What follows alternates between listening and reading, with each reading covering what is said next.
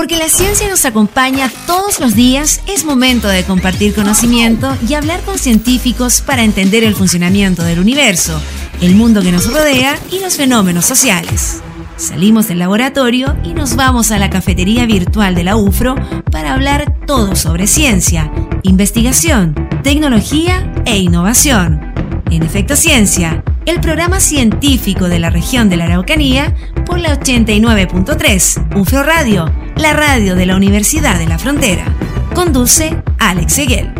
Hola, hola, ¿cómo están? Bienvenidos, bienvenidas a Efecto Ciencia, este espacio, este programa que tenemos acá en UFRO Radio para revisar la ciencia, la tecnología, la investigación, hecha en la UFRO, hecha también en distintos centros de investigación y en distintas universidades de nuestro país, porque queremos compartir con ustedes los últimos hallazgos de investigación, los últimos resultados de distintos procesos de investigación, de distintos proyectos, para entender cómo la ciencia tiene un impacto directo en todos nosotros, cómo la ciencia está aportando a mejorar la calidad de vida de las personas y a cuidar nuestro planeta. Hoy día vamos a estar hablando sobre el VIH, sobre el virus de la inmunodeficiencia humana.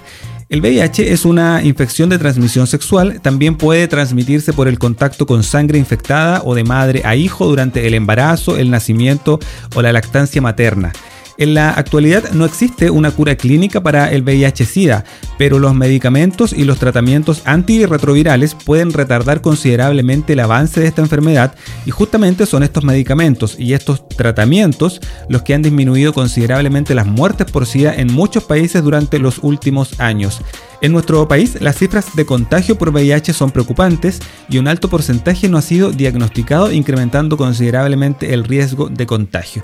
¿De qué se trata esta enfermedad? ¿Cuáles son los últimos avances científicos en este tema para avanzar hacia una cura clínica? Es lo que vamos a estar conversando hoy día en Efecto Ciencia. Estás escuchando Efecto Ciencia por la 89.3. Y en la cápsula científica de esta semana vamos a revisar todas las consecuencias de la famosa resaca.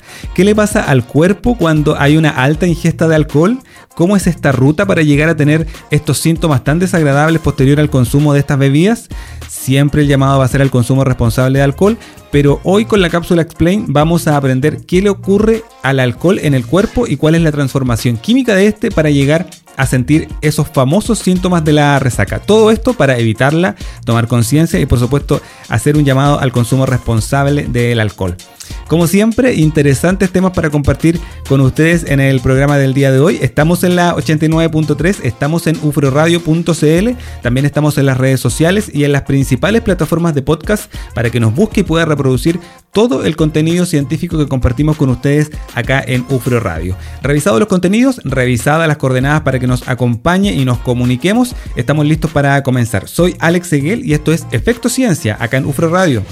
Estás escuchando Efecto Ciencia por la 89.3. UFRO Radio, la radio de la Universidad de la Frontera.